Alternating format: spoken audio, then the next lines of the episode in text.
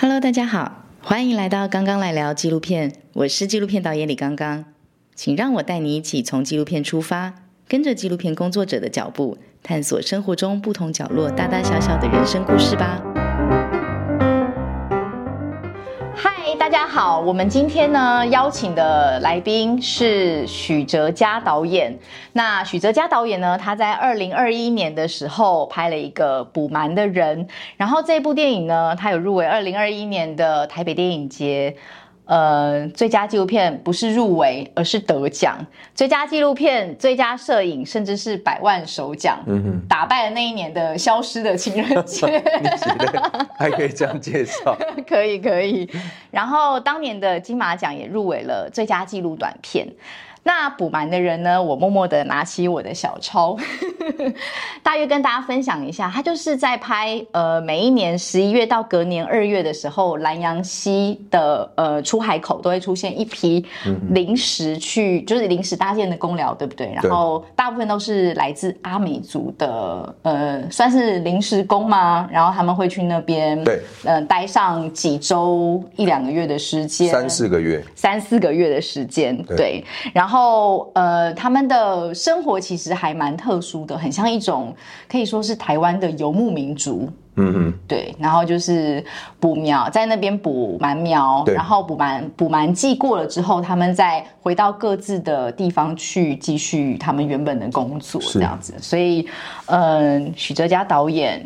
看到了这个有趣的。现象跟故事，然后就于是拿起摄影机来拍摄这样子。对，所以现在坐在我旁边的就是许哲嘉导演。那今天就要来跟我们聊一下关于补蛮的人。他虽然是在拍一群补蛮的阿美族的临时工，可是其实从很多的专访，包括导演之前的一些一些分享上面都知道，其实是跟你自己的内在的心境有很大的一个关联性。因为很多的纪录片导演，他们都是从呃，不同的切角进入到每个不同的主题，有些人是可能对议题有兴趣，那有些人是可能跟生命经验有有兴趣。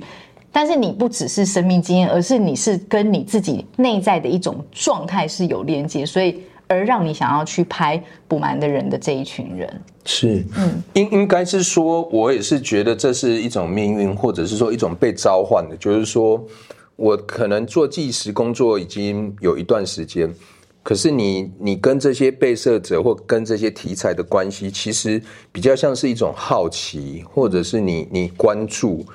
那那个那个那那样的一种观点性，其实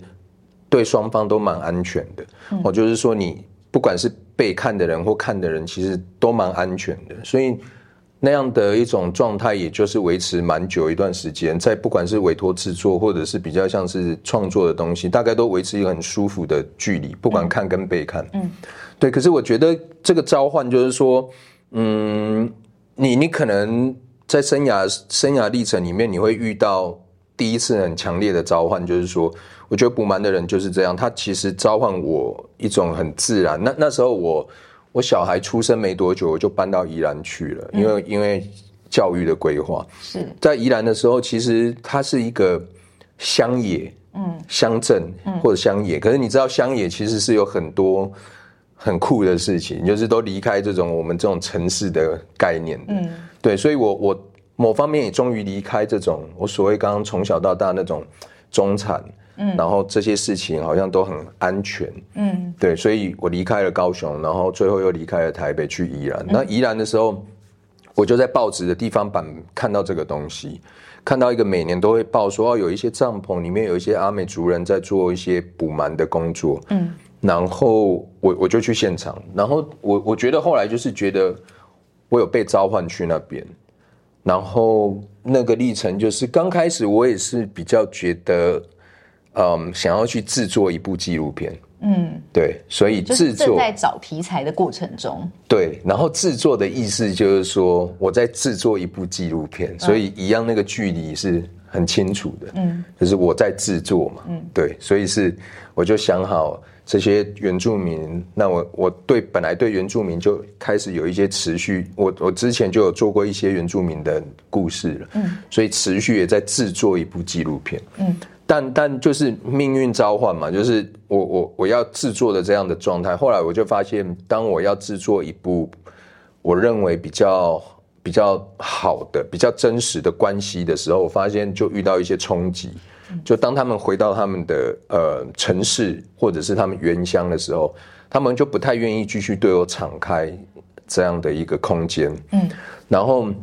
另外我那时候的确在在不管在我自己的经济啊、婚姻啊，或者是一些男性典范的期待上面，我其实有一点失去失去一个方向。我那时候三十五六岁，然后做纪实记录工作也蛮久了，可是我一直。好像觉得自己都做自己喜欢的事情，可是我越来越觉得不太知道我我我应该成为什么样的一个男性，嗯，以及经济还有婚姻上面都出现一些比较大的状况，嗯，那所以我我其实就停拍了两年，然后那两年我就是呃很认真的去做一些商业委托的制作，然后把自己生活稳定好。哦，那两年算蛮幸运的，就做了一些案子，然后生活的状态也比较好。然后等我后来，我还是很想念这个题材，嗯，所以我就回到海边的时候，我就我就把我之前那些议题设定的方向都丢了，因为我本来都在制作一部纪录片，嗯，所以我后来我就没有想要制作了。然后我也不太 care 说，呃，我是不是要多快要做完哦这种事情。我比较去那里就真的我喜欢去那里，就是即使我拍商业的东西，然后也蛮就是也算稳定，然后收入也算稳定，生活节奏也蛮稳定。可是我一直很挂念那个地方，他就是会召唤我去，因为我觉得那个比较。比较贴近我另外一种对生存的想象，所以即使中间你停止停拍两年，然后回去接一些商业委托案，你还是会在每一年补满季的时候回去海边看一看吗？对，我也我会回去看一看，然后比较没有呃比较没有规划性的回去看一看，嗯，但是我会我就是还蛮想念这个题材，或者是说我蛮想念这个生存的状态，嗯，对，然后然后。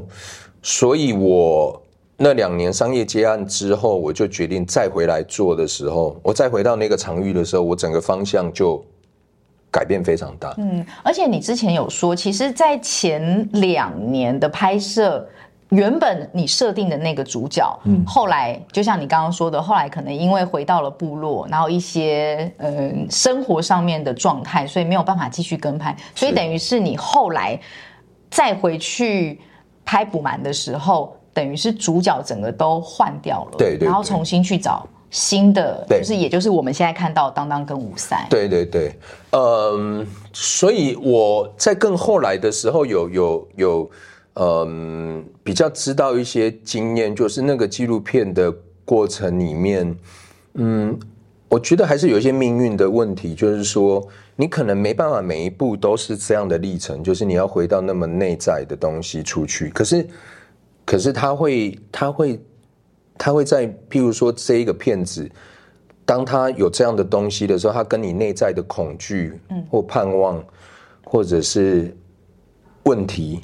当它有可能结合的时候，那你就千万不要，就千因为千万去珍惜这个机会，就是把那个摄影机。的镜头先转向你自己这边，然后你先去梳理你跟这一个，因为它其实有一点像镜子的概念。嗯，其实你你是渴望什么，你才会去探寻什么。嗯，所以当你把那个重心不是看在外在的时候，你不是只是在看外在事情的运作，而是你转过来看到你内在的运作的时候，你会有一个全新的。讲观点吗？或者是全新对你觉得有意义、要想要去靠近的人事物？嗯，所以我在把这样的一个过程把它转向到海边的时候，自然我认识蛮多捕蛮人，然后透过这个这个观点的转移的时候，就会浮现比较接近我那时候对男性典范的好奇之下，对人存在的的意义或者人存在的姿态，我明确的知道这是我对我自己的。好奇，嗯，所以我当我转向的时候，我就用这个问题去看这些人里面是哪一个是比较适合我的对象？嗯，对。那为什么在那段时间你会突然对于所谓的男性典范这件事情产生了一个疑惑？因为男性典范它是一个没有标准答案，甚至可能很多人都没有你想都没想过的的这个问题。是。那我我明确我比较明确就是说。他的确就是因为我的困境造成，比如说我的婚姻那时候已经接近离婚的状况，然后那个时候我的经济就是我十几应该有快十年了，其实做比较单纯计时工作，他的收入其实就是蛮辛苦的。嗯，那这些东西就是一个累积，就是说你可能。一两年、三五年，你都觉得 OK，我我我应该是可以撑得住。嗯，可是可能到七八年、十年的都都这样的时候，你你必须要给自己一个原因，嗯，你必须去整理你的这些生命历程，去去告诉自己，那那你未来要你要怎么继续往前呢？你你这个姿呃，你这个样的收入，你这样的姿态，那你跟社会的关系，你要继续用这个职业去维系住吗？嗯。那那那男人在你那个身份里面，我我同时又是纪录片工作者，我又是父亲，嗯，我又可能是一个有呃丈夫的角色，嗯，那我这个之间的平衡，我要怎么去维持？嗯，那我的生命经验里面，除了扮演的角色之外，谁告诉我我应该成为什么样的人？嗯，在我三十几岁的时候。我我我我我不确定每一个人是不是都有这样的提问过程，嗯，可是我到那个时间点的确是有很多这样的提问过程，就是我不知我我真的迷失，或者是说也不是迷失，就是我不知道我要把自己定位在哪里，嗯，对我我赚钱能力很差，那我不赚钱，我到底要追寻的是什么？嗯，对，那那我觉得我需要。我有很大的投射的渴望，嗯，所以你在当当的身上发现了一些跟你质感或者是特质比较像的状态吗？所以在那么多补满的人当中，你选择了更深入的去认识当当。是对对我而言，以这个版本里面虽然有一点群像，但是这个版本五十四分钟版本里面群像里面是当当是非常。嗯，重要的一个角色。嗯，那的确，他投射我这种，就是我常常跟人家开玩笑，就是说我很羡慕他的人生，就是像一个拼装车。他他的整个人生就是拼装车，照理讲就是应该会很容易碎裂。嗯，然后他的人生也经遇到经历很多我们很难以想象的生命的一种冲击，可是他没有破碎掉。嗯，我在部落里面会看到很多。呃，生命经验就是很明显破碎掉，然后其实就像游魂一样的存在。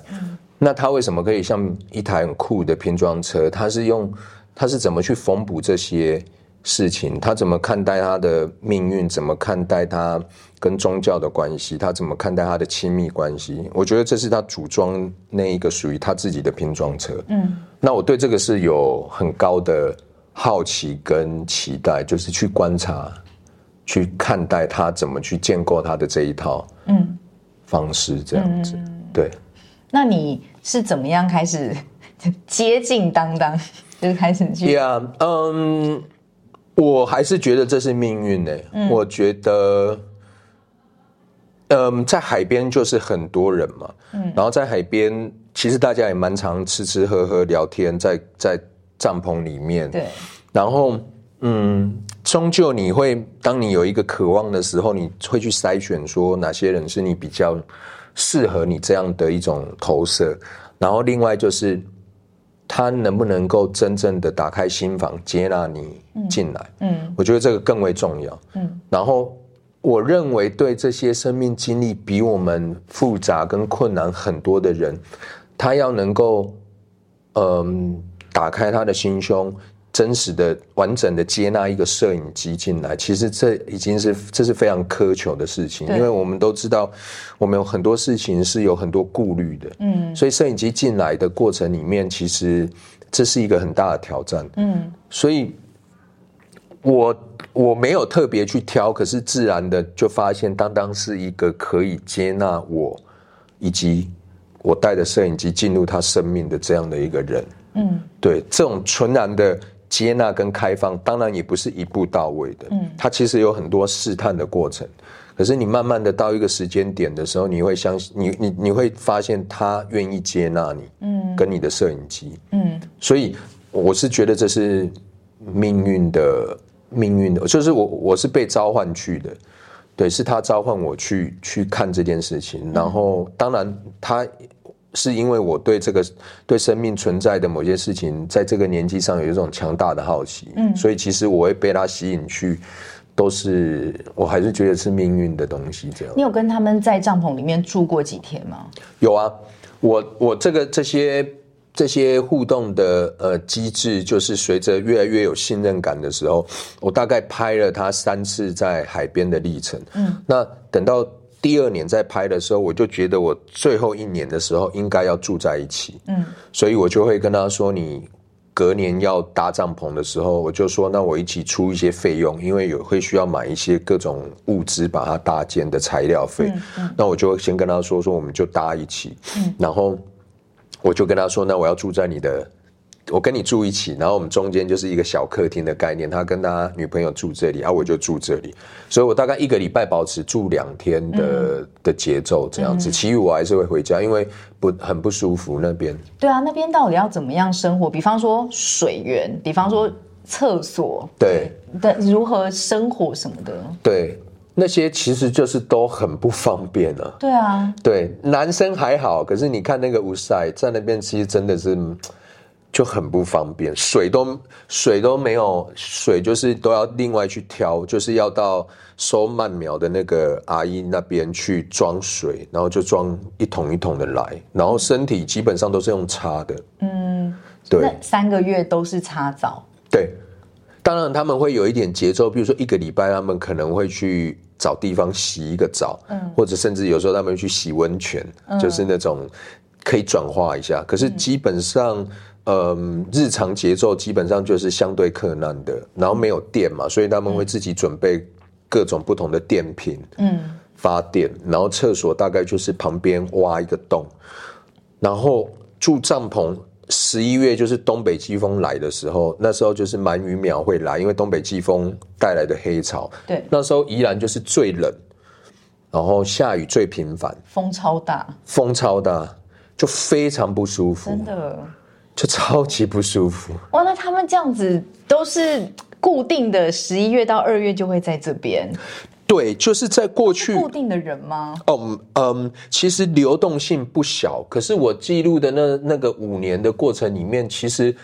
他会有一批相对是稳定来的，嗯，然后可能十个里面有三个、三四个是比较稳定的。六七个或五六个，就是比较随着每年会有不同人想要来这里试试试试。可是你知道，要试试试试，要试出稳定性出来是不容易的。所以你就是有一半以上的人，其实流动性蛮大。他可能今年来试一下，他明年可能就不来。嗯。可是有一些人就有办法在那边赚到钱，就是因着他们对海的理解，然后。自我纪律的要求，因为他的补满大概都是晚上十点之后到早上三四点，嗯，所以它变成是说你这个节奏其实是很乱的，嗯，所以有些人就还是很厉害，就是可以固定的保持这种很好的工作的频率这样子。对，但是因为他们都是大约从晚上十点一直到凌晨三四点，所以其实他们是。们不一定一定要住在海边，他们其实是可以到附近，可能比方说租一个很便宜的小屋或者是铁皮屋。但是为什么他们宁愿选择用这么严苛的生活？是，所以这这这个这样的这样的状态，就是说在旁在附近租房子也不是没有，可是不多。一个的确花费上，就是说，你看哦。他通常大部分都有一些自己的工作或者是杂工。对，他现在是把那边的杂工停掉了嘛？哦，比如说他可能不管做木工做什么哦，做头坠，嗯，他现在停掉那边，他到来到这里的时候，他再去租一个一个月，好随便至少要五六千七八千，然后租个什么空间，所以对他们而言，这个其实是经济上就是有一个这这样的状态，他们不太会去做这样的投资。对，第二个是。这就是这件事情的另外一面。海边其实像他们大部分是阿美族，然后蛮多呃宜兰的这一个南洋溪出海口，蛮多的是台东的成功镇那边的阿美族。嗯，他们那边的人呢，嗯，其实那个乡镇已经就是还蛮。嗯，就是汉化的，嗯，所以部落还是有一些部落的感觉。可是你知道，我去海边的时候，我就蛮直觉觉得说，后来也印证，就是他们在海边的时候，其实相对程度这些简易的帐篷跟这种靠海的生活方式，其实让他们处在一种比较接近他们曾经很习惯的跟大地跟海的一种关系。嗯，所以呢，有两种，一种是现实考量，一种是。这种方式，然后挨家挨户都住很近，然后煮饭大家共食，嗯，然后会去采野菜，嗯，有休息的时候采野菜，然后喝一杯，然后以大地呃为为收入，然后这种这样的生活形式，其实已经在部落甚至不是那么能够产生。然后大家在等鳗鱼的时候，鳗苗的时候，是大家会出来，然后全黑的环境，大家围着就会起火，然后其实大家在那边你就发现就是。阿美族人那种围着火，大家说故事，然后分享生命经验，或者是等待，嗯，都是在那里有一种好像回到某一种在他们以前的那种部落生活，嗯，所以两方面都会推往他们在这里维持一种独特的生活方式。这样，那你维持一个礼拜跟去那边跟他们住两天，你那两天的感受是怎么样？哦，就。就会呃，除了辛苦之外，其实就是更能够接近他们的身体的身体的状况哦，那种身体性在那个空间，在那个大地里面对风，嗯，然后对下海的那些感觉。第二个就是对那种很亲密的，所谓亲密就是说比较像是部落传统生活那种节奏，或人跟人之间的互动和维火等待，嗯，聚在一起，然后即使大家呃。未必是非常熟的，比如说会有一些外来人进来，大家聊天或干嘛，可是你都会发现，呃，大家都会很真诚的在那一个时间点打开，因为大家的相处就很纯粹，嗯，对，大家就很真诚，就是我们就是在等等等一下要去抓慢苗，所以我们在聊什么，有时候卡后然，可是有时候又发现他们在聊是，他就打开他生命的的困难讲给对方听，然后让对方给他一些回馈。就包括你也自然而然打开了嘛？对对对对对，我我在那里面也也某个方面有成为一个被关照的人。其实我蛮多时间真的都在那边喝酒聊天，嗯，然后摄影机其实不是一直在开着，嗯，就可能是架在旁边。对对，就是这样。嗯，你有跟着他们下去捕过满苗吗？呃，很很难，因为那个不太，嗯。他其实会穿一个类似青蛙装，嗯，然后他就会走下走下去海里面，但是他不不是走非常非常远，但是，嗯，黑潮来，然后所以那个浪都蛮大的，所以其实都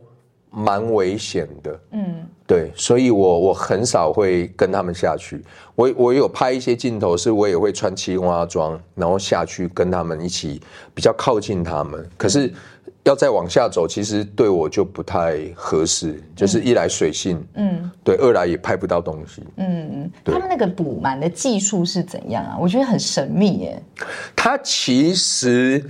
呃，捕鳗的技术应该可以分两种，就是它其实是用一种很特别的一种不锈钢、很大型的不锈钢做的支架，让它可以在海边拖。嗯，因为其实鱼苗就是想要鱼苗是从。海里面来，然后他要上南洋溪，他要进河川里面，所以不同的捕鳗人，他会在因为上河床准备进入河河床的时候，其实是很多位置可以选，嗯，那其实就要凭着这些捕鳗人对自己对危险的判断，还有对鱼苗它的特性，嗯，所以每一个人都有自己的判断方法。因为真的河河口很大，河口出海口非常大。嗯，你到底要站哪个位置？也有一些年纪很大的捕鳗人，他就是已经几乎已经比较像进入河口了，因为那时候已经没什么浪了。嗯，那边就就是很平了。那就是他更知道哪里可以找得到鳗苗。对。那通常他们都会有勇士区，勇士区就是第一级的，就是不是开玩笑的，就是去那边那个生命在补满，让打来是会把你整个人打掉这样子，所以你光要站着就不太容易。但是通常会去勇士区，就是他们判断那一区勇士区来的那一个鱼苗会比较丰丰收。当当有去过勇士区吗？有有有。当当对潮汐那个理解都是非常强的，他们很厉害，就是对潮汐的理解，然后在潮汐的理解之外，你对当地的地形，对每一个就是这个海岸里面它的高高低低的变化，嗯，有一些非常经验性的理解，所以他才会知道什么时候要去哪里啊，什么时候应该闪开哪里，嗯，所以都是蛮复杂的，嗯，对海洋的理解或是身体的感觉，嗯，对那个部分就真的是他们的。他们很很很厉害，嗯嗯，对对。而且你刚刚说补满的人，其实他就是一个有点像群像，只是你从里面特地挑出了两个比较是我们观众可以投射的主角，但在里面还有其他的人。其实我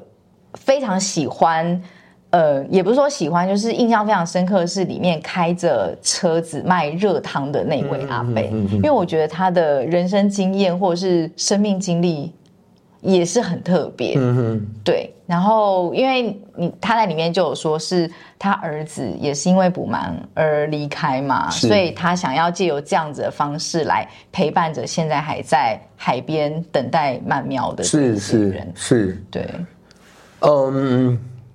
这这个部分我觉得很很很特别，就是说，我其实，在拍当当跟像这个餐车的车这一个餐车的摊贩，他是阿德哥，嗯，其实他们在海边都有一种别人认识他们的一种定见，或者是别人对他们的一种描述。可是我我觉得纪录片是。的真实是很有趣的，这个真实是，呃，你怎么去透过你的观察感受去演绎出来的一种对他们的一种呃显像，显出他们的那个现，他们的那个像，像照片的那个像。所以我我当初拍呃阿德哥的时候，我其实一直不是很确定。嗯，要怎么显像他在这一个过程里面对我的感觉？然后当当也是，嗯，很多人看我拍当当，他们都因为我们都很熟嘛，海边算都有一定的熟识了，已经在那边好几年了，他们就会都会私底下问我说：“啊，迄个为什么喝 hip 啊？我盖小姐的个撸撸厉害哦，刚那好盖厉害，然后就会有一直这种过程，就是。嗯，你你想要拍什么或靠近什么？其实我还是觉得，我们对角色的投射还是会回到说，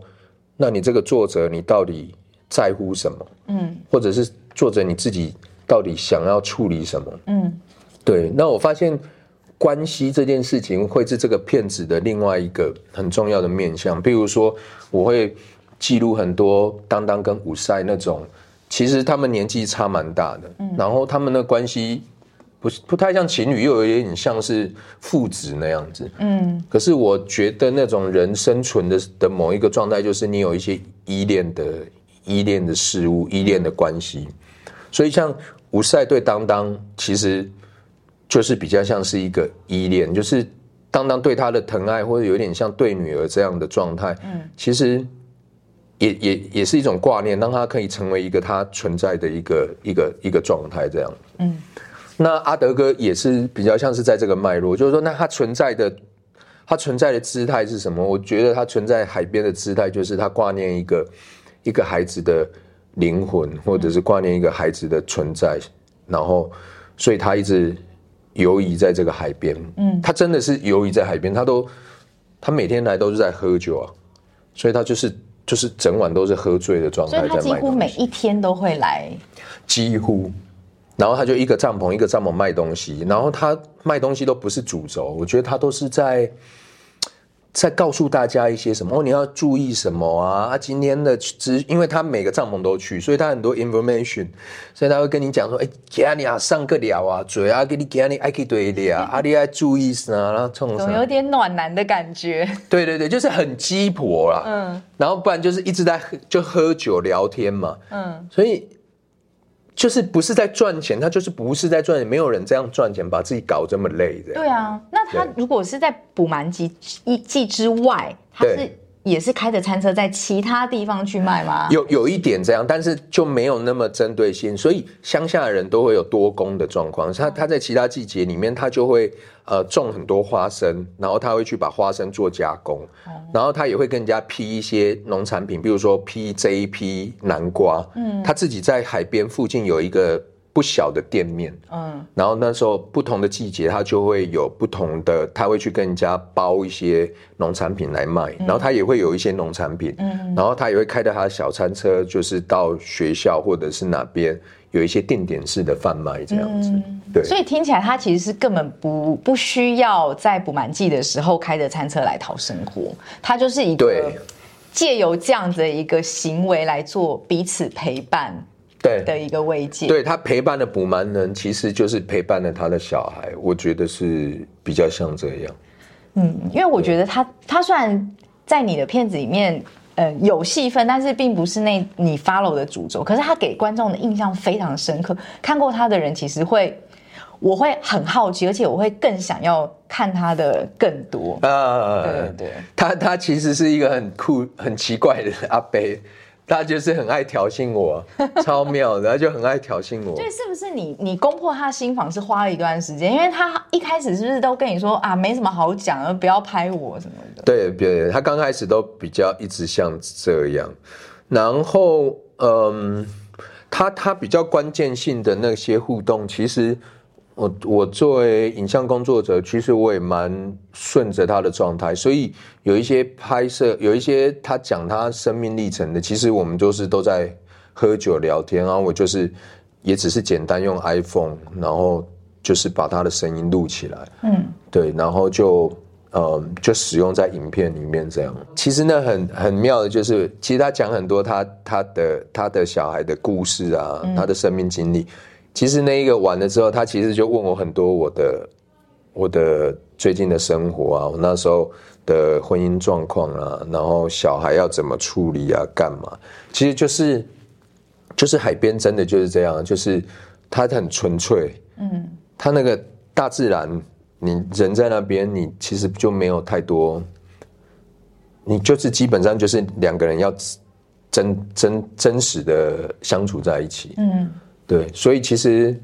我在那边也也会得到很多他们的关心跟在意，这样子会不会也被不小心间接的疗愈了你自己？有有有可能哦，有可能。我我我一直我一直很很很喜欢那个海边，这几年状况不是很好，就是因为。鳗鱼，它的确整个物物资这样的一个鱼苗的状况，呃，波动过大，然后量又有时候掉的太那个，所以。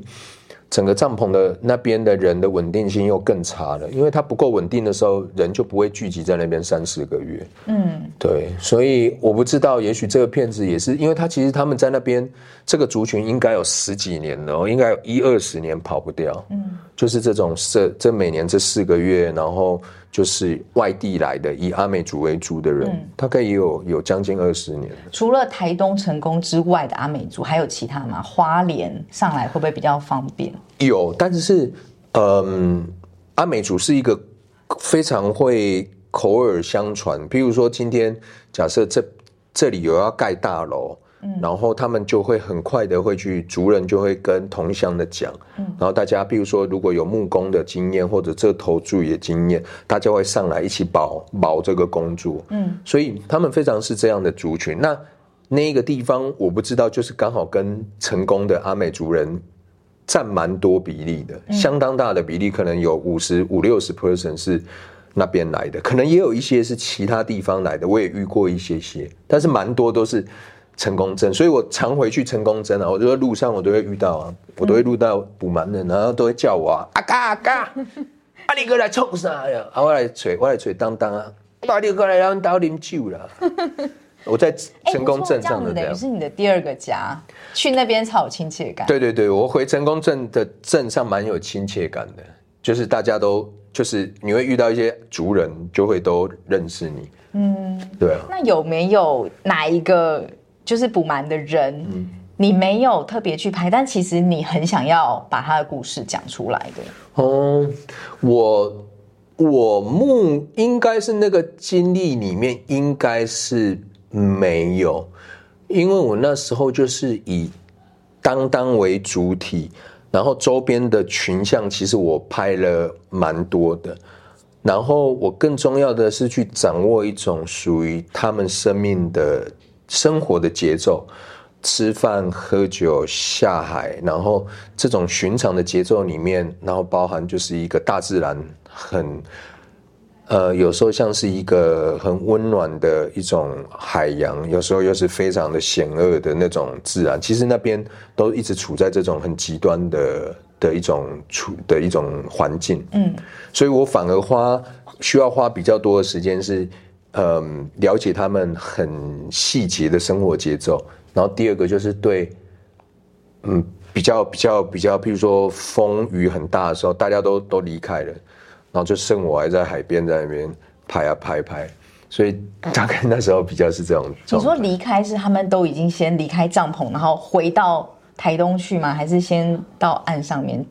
城镇里面去避雨？有有时候如果呃那一个叫做鳗鱼季的状态太差的时候，他们会离开几天。嗯。然后，或者是有时候，当当会家里有一些必须要回去处理的事情，嗯，他就会回去台东成功，所以他就会回去个两三天、三四天再回来。嗯，对，每一个人大概都有不同的节奏，但我就会蛮，我就会有时候把焦点放在人的群像跟生活状态，有时候我就会不管他们，我反而会是特别注意整个大自然的很细节的那种呃。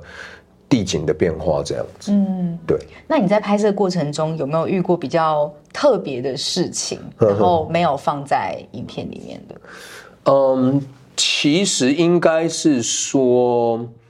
因为那时候我们这个片子算是一个公共电视委托的一个状态下面，先不能说先，应该委托的时候先是以一个五十四分钟的版本，所以那时候我就跟剪接师讨论出现在这个方向。然后，嗯，但是我们想要讲的企图好像比这个更为复杂。嗯，跟我，嗯，应该是说，我刚开始透过我自己内在的处境，我发现我先整理好自己之后，我回看他们的时候，我现在发觉这五十分五十四分钟是讲完我第第一个阶段想要讲的。那我对人的这种。嗯，存在的命题其实，嗯，他们的故事，我认为我还没讲完。嗯，所以其实我们现在正在计划说，希望可以再做一个九十到一百二之间的一个片长的片子，然后可以，嗯，延续我对人存在的这一个好奇里面去讲更多，譬如说，嗯，长版的想象里面。当当带我们回到山上去，看到他父亲小时候带他去的猎场，嗯，然后他也讲述了一些对我蛮有连结感的神话故事，然后我也阿美族的神话，对阿美族的神话故事，然后我也看得到他在宗教里面得到的一种一种整理，一种生命历程的整理。然后我也可以充分理解他在现实生活里面遭遇到的各种奔波，所以人要怎么把这些多元的事情去整合在一起？一起，我觉得他展演了一种，或者是他们展演了一种很独特的，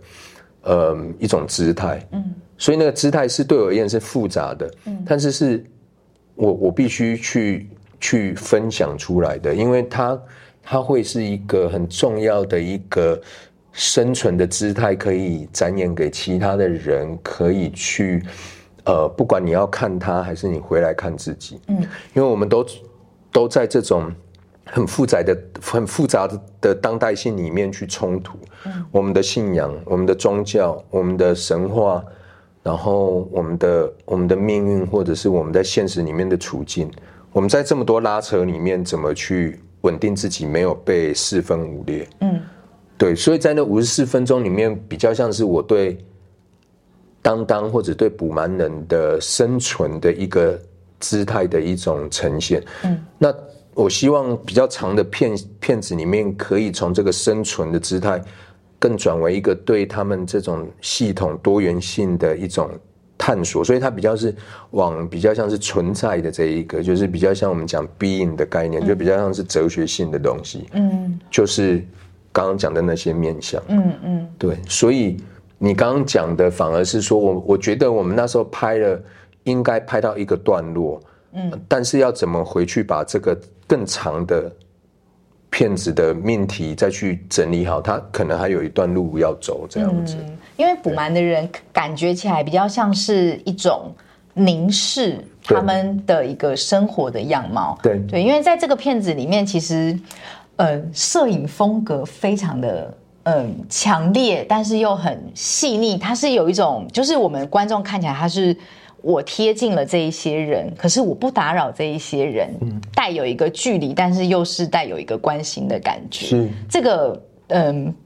那么细腻的摄影感，是你们在一开始的时候你就已经设定，还是随着就是进入到他们的生活，你自己调整了那个？是是，这个这个我都也是觉得这是一种命运，就是说这个命运其实并不是我设定的，但是这个东西可以分享的是说。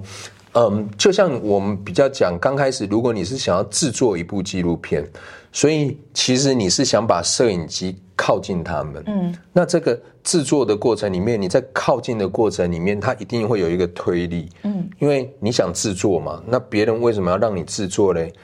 你能靠多近呢？所以它会一直是这样的一个距离。对。那我后来当我不是要去制作它的时候，其实我是因为我真的想。跟他们在一起，嗯，所以我是跟他们，我是拿着摄影机，没错，可是我是跟他们一起生活，我摄影机大部分是没有开的，嗯，所以我是跟他们一起的时候，他是先接纳我跟他们已经这么近了，然后当我在使用摄影机的时候，我才考虑美学的东西的时候，我认为我的距离要再退一点，嗯，所以我才让摄影机再退一点的，所以它就会介于一种。嗯，在在好像在一种质感跟亲近度上面是相对亲近的，嗯，但是它在那个视觉上跟感受上又有一个距离在，嗯，所以其实这是我比较后来才知道的事情，嗯，然后另外那些帐篷其实都环境空间都不大，嗯，所以我们。被迫也算是不能讲被迫，我们就必须真的能够相处到那个状况，然后你放摄影机才不会尴尬。嗯，不然你到其他帐篷的没有很熟，你放在那边大家都傻眼了，就是反而气氛都凝滞。对对对对对对，所以我常常其实就是在那边真的吃饭喝酒很久之后，然后我才。后退一点，开始把摄影机打开，嗯，然后才开始拍，嗯，对，然后常常其实我也在里面，就是一起吃饭喝酒，然后想到才退，嗯，对。而且在你的片子里面是没有正式访谈的，但你有试着要访谈他们吗？还是你一开始就觉得，好，我今天就是要随性的录他们，然后跟他们用聊天的方式把他们的想法记录下来？我好像觉得这也是一种阶段性，就是说。嗯，因为我过去有一个阶段是有做大量的电视纪实，嗯，虽然那个系列也给我很大的空间，可是基本上你都会有访谈这样子。那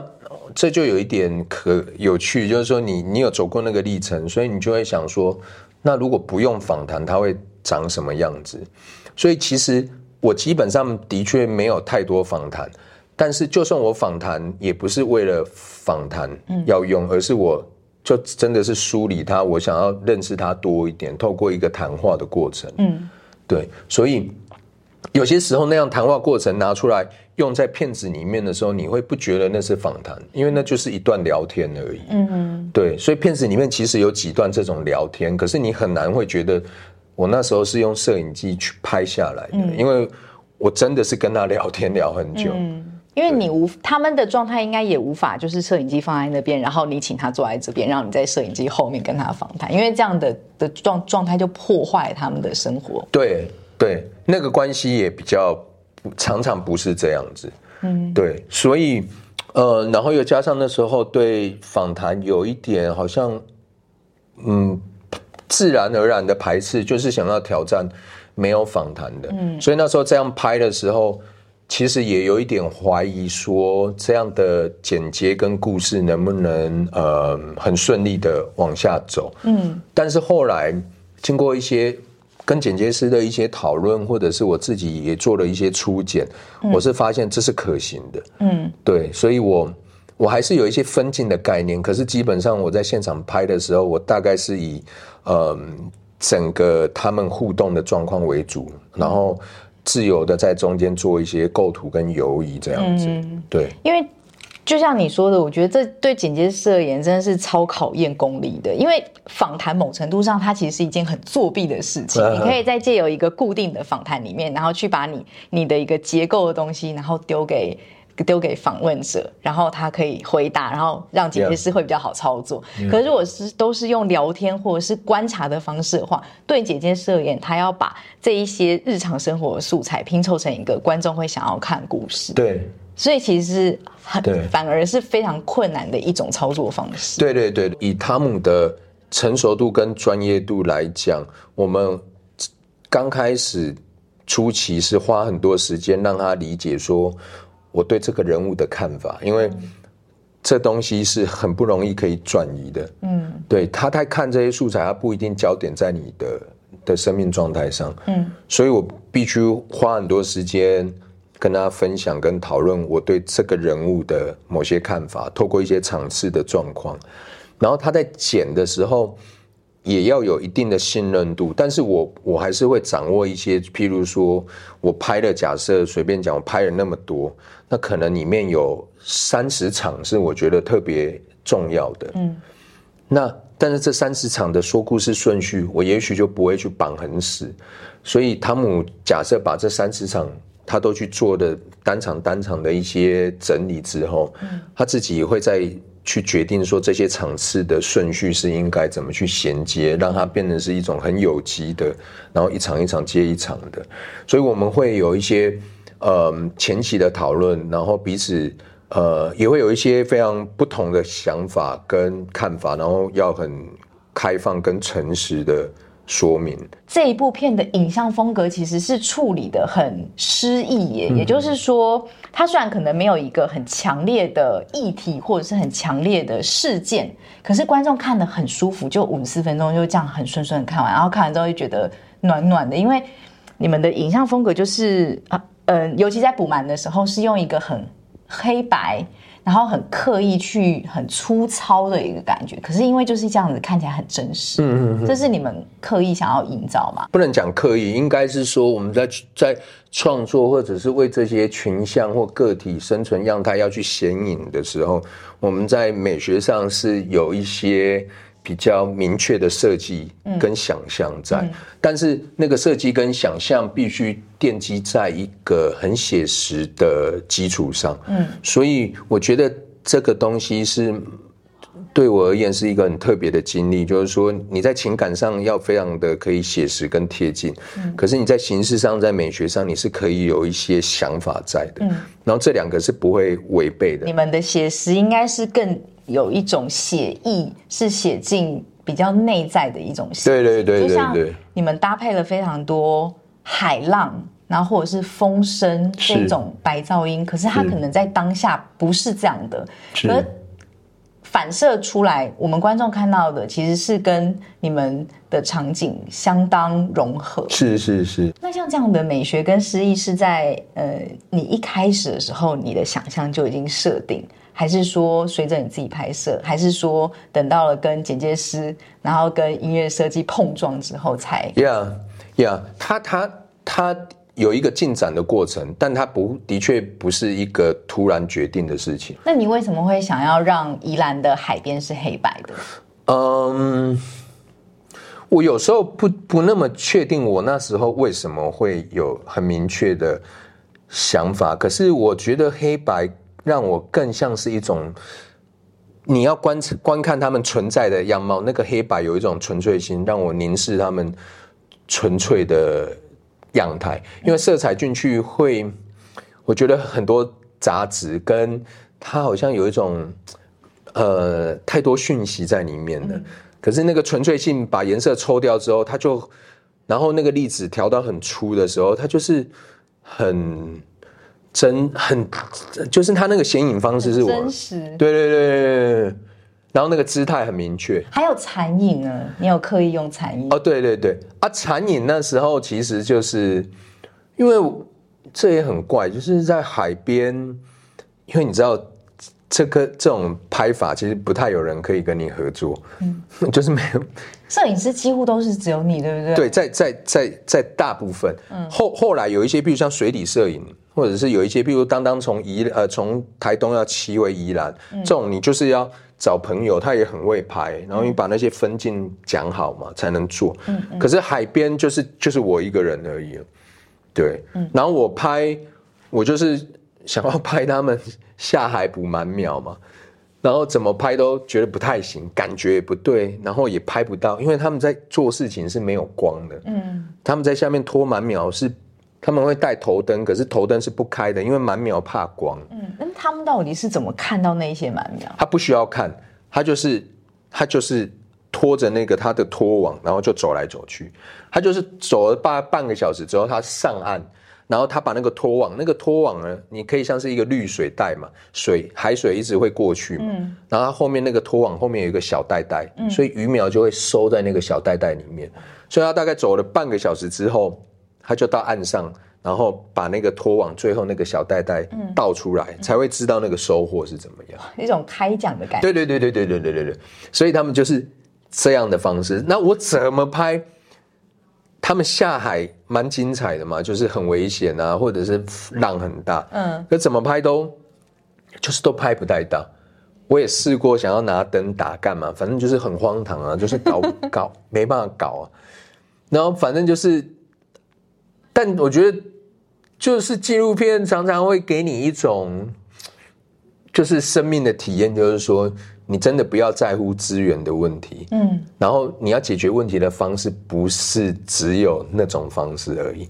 你不是只有找人把这件事情用叠加工具、用更好的技术解决这样而已，它常常不是只有这样的问题。对，所以那我能做什么？我的无聊，我的气功嘛，用 B 块嘛来屌屌屌，哎屌呢？哦哦，哎呦屌啊！阿米西这赞呢？哦，就觉得。很赞啊！就觉得拍那时候我也不知道放哪，我说管他的，反正就拍。对，这个就对了啊！我就很有感觉，拍起来也觉得对了。那。剪接是自然会去处理，这样没想到它就变成了你这部片的主视觉，这对，是一个非常重要的一个观众闪过去就会想到的画面。捕慢的人，这个现在这个短板，因为它比较 focus 在生存这件事情，然后生存又比较以海边为载体，嗯，所以就比较像是现在看到的样子。如果你有说遗珠，因为我们的确站在评估未来做长板的，那有几个东西其实也不是说做长板会放进去，而是说他的确对我做这个片子有很大的启发。譬如说，有一天有一天，当当好像是跟吴赛吵架之后，然后那那一阵子工作又不是很顺利，他在他台东的家里面，他就一边喝着酒，然后一边的放着。他有那个录音机，传统录音机，然后有那个呃牧师讲道的录音带，然后也是讲阿美语的，然后他就放下去，然后你就知道放下去之后哇，因为他在台东，他有有有一片田，然后田旁边也有他自己的公寮，公寮就是指说用铁皮屋简单搭起来的生活空间，然后公寮算是简单，可是，在那个空间里面，你看得到他的心情的波动，然后你也看得到他。他想要透过那一段录音带，然后放的这些牧师讲到的东西，嗯，他就是在调整他那种他存在感的那一个过程，嗯，所以那样的一个铁皮屋的构建里面，然后一个人喝着米酒，然后你知道他心情不好，然后然后你他放着这个牧师讲到的阿美语，对我而言，那些就是都很，他有一种很强烈的象征是。我我觉得我在现场是很感受得到的，嗯，对那种人人必须调整，然后必须一直去理解自己的处境，那个东西对我印象很深。然后另外一个就是，我认为那个，譬如说他讲过一些神话故事，我也觉得那个神话故事的内容很棒。另外一个就是，嗯，因为我们要拍摄他，他终于，因为他后来跟海，因为阿美族其实。他是同时跟山跟海都蛮厉害的，因为他们就住在像成功，就是这边一边就靠海，一边就靠山。嗯，那他越来越靠海，因为山上他爸爸过世之后，他就越来越少山上山。嗯，上山要有的技能其实很复杂，因为你要在那边过夜，你要在那边打猎，然后你要光记那个山路就很长，就已经都已经没有路径了。没错，对，那很复杂。但是我一直说我很想去山上看你爸爸的打卢案。那打鹿案就是公寮，以打猎如果在山上的公寮，就是其实就是他们他爸爸以前也有一定的猎场，嗯，哦，大家会分这边是他的猎场，然后他们就会在猎场的某一个有一点像是呃一个适合的天然位置，有一点遮蔽物，然后去做一个短时间可以休息的帐篷的一个空间感，嗯，然后上山就可以住那里。那我就说我们上去看你爸爸的打鹿案，然后他已经很久没上去了。然后那一次我们就上去，而且他还不知道路，因为那个路已经太久没走了。我们就找了另外一个老猎人，嗯，带我们上去，然后非常不好上去。上去走了大概有三四个小时之后，终于快要到的时候，然后他到他爸爸的那个打入案前面的时候，他就整个人就一直发抖，整个人就是一直发抖。然后我感觉就是。他他根本不疲倦啊，因为他们在走，很像猴子跳。我操，我都跟不上，没没办法跟，真的没办法。走多久啊？几小时？三四个小时哦，而且是非常难走的哦。陡上。对，陡上。哇，我的我的伙伴都已经脸都白了，你知道吗？然后我们到那边的时候，大家其实想休息，可是我看他状态不太一样，就是整个人就是很激动，然后。我就我就我就我就把摄影机继续跟着他，然后我就发现他就走一直往上走，因为他说到了，可是他又往上走，我就跟他到上面才知道那个才是他爸爸真正的那个打卢湾猎寮在哪里。嗯，然后他整个人就很激动，非常非常的激动，然后用母语跟他爸爸讲很多话。嗯，我们后来也后来这个骗子的母语大概翻了快三个月，就找了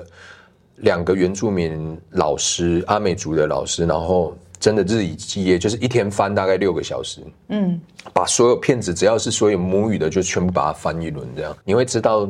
这些猎场、这个猎场或这个山林跟它的那个存在意象实在是很深。我永远觉得纪录片最妙的是，我后来才慢慢理解它的位置其实就是一个边缘的状态，嗯，不管是我们工作的处境或产业的属性，或者是呃角色。但是这个边缘是很有很很重要的，透过这个边缘性，它它会展演一种主流群体没有被理解，或者是他们不曾体验的一种空间跟秩序，或者是样态。所以未来的长片可能不会只有当当跟五赛，可能还会再加上一些其他补满的人吗？还是说当当深入，然后把？山跟海，然后跟家人的连接这件事情再讲深一点。对，有有一部分可能当当的的呃深度会增加，但是在海边的时候，呃，捕慢的人的群像会更明显。其实我这个题材当初有参加过一些 P 群，都不太有好评诶。哦，真的？对，就说没有没有太好的。你说最早捕蛮的人的原型吗？对，而且那个原型。就算是我有几个阶段嘛，就刚刚讲比较原始的阶段，跟后来转型过后的阶段，嗯，我都我的意思是说，它并没有成为一个别人很快就觉得这里面有一个很黄金的东西在里面，对，所以，可是我不是很确定我这样的分享是不是合适，但是我会认为是说我我反而想要分享的是说，呃，纪录片工作者。我们的确需要这些资源，也需要这些 pitching 的过程。但是某方面，你跟这个题材生命的关联，嗯，怎么去梳理它？然后你看待它的价值，最后没有被彰显出来，应该是你自己怎么去界定你跟这个主题之间的关系。然后别人不一定可以看出来这个黄金的含量，因为我们。每个人都经历过，就中间可能对这个题材有兴趣，然后跟别人说啊，有些人觉得很好，有些人觉得不好，然后提案没有过的挫败感，是，然后迷惘，觉得哎，到底要不要再继续拍下去？是，这然后到最后拍完了，然后可能有一些不错的成绩，是这样子一个心境过程，其实它很漫长，是。那中间是要怎么调试？是，尤其是在最迷路的状态底下，纪录片工作者他。本身跟这一个题材的关系，其实应该更全面的是放在我自己是放在我生命的那一个比较完整的图像里面。嗯，它它会是我追求的东西，它但是我不是以它被获得呃关注的程度来作为我对待它的价值。在那个过程里面，你怎么去评估自己呃生命的各各各个面向，然后把你自己的经验跟专注投注在那个题材，不管别人是不是真的在乎这个题材。有的朋友就很可爱，就会说：“那你不慢的人，现在这个版本五十四分钟做的很不错啦，那你干嘛要再去做长板呢？你长板又不会比短板更好，嗯吗？你有你可以更好吗？这个问题也很有趣。然后像我也会想过这种问题，嗯，但是对我而言，我去思考的不是我的长板会不会做的比短板更好。嗯而是说我到底我还有什么东西？这个必要性是我我真实的在这个题材感受到，嗯，然后我想要把它整理，透过一种经验跟美学的整理，可以再跟这个世界有一个对话。而且我想要抵抗那个。就是那种想法里面很很刻板的那个部分，就是你可能做了一个不错的，那下一个就要更不错吗？嗯，对啊，那这种无止境呢？拍纪录片其实我觉得很迷人的事情，就是就像你说的，只要只要你在关注的事情是跟你自己的生命有连接，你总是会找出它之所以美丽的那个原因。你拍的不只是补满的人。这个这一批人，而是他们人背后的情感，跟你说，不管是生存或者是存在的一个意义或状态，这个是普世的。它即使是没有语言，但其实外国人都看得懂，因为它是一个从人出发的一个状态跟一个情感的表述。是，所以哲家接下来要做就是把不满的人做成长版，然后希望可以再多说一些，就是等于是把故事从海，然后带到山。然后再带到一些些是，嗯，当当的生命经验。是补慢的人长板也要做，但是没有那么快，因为我还想再拍一点当当最近在做的事情。嗯，哎，现在普曼季又开始了。对，但是海边已经今天的新闻，对，抱怨海洋垃圾太多啊，是啊，对。等一下给你看，好哦。那我们今天的节目就差不多到这里，非常谢谢哲家来节目中跟我们分享补满的人。谢谢，谢谢大家。好，那希望下一次如果有人有去南阳溪，然后看到有一个中年大叔拿着摄影机走来走去的话，不要怀疑，这个人应该就会是徐哲家导演。好了，谢谢，拜拜，拜拜。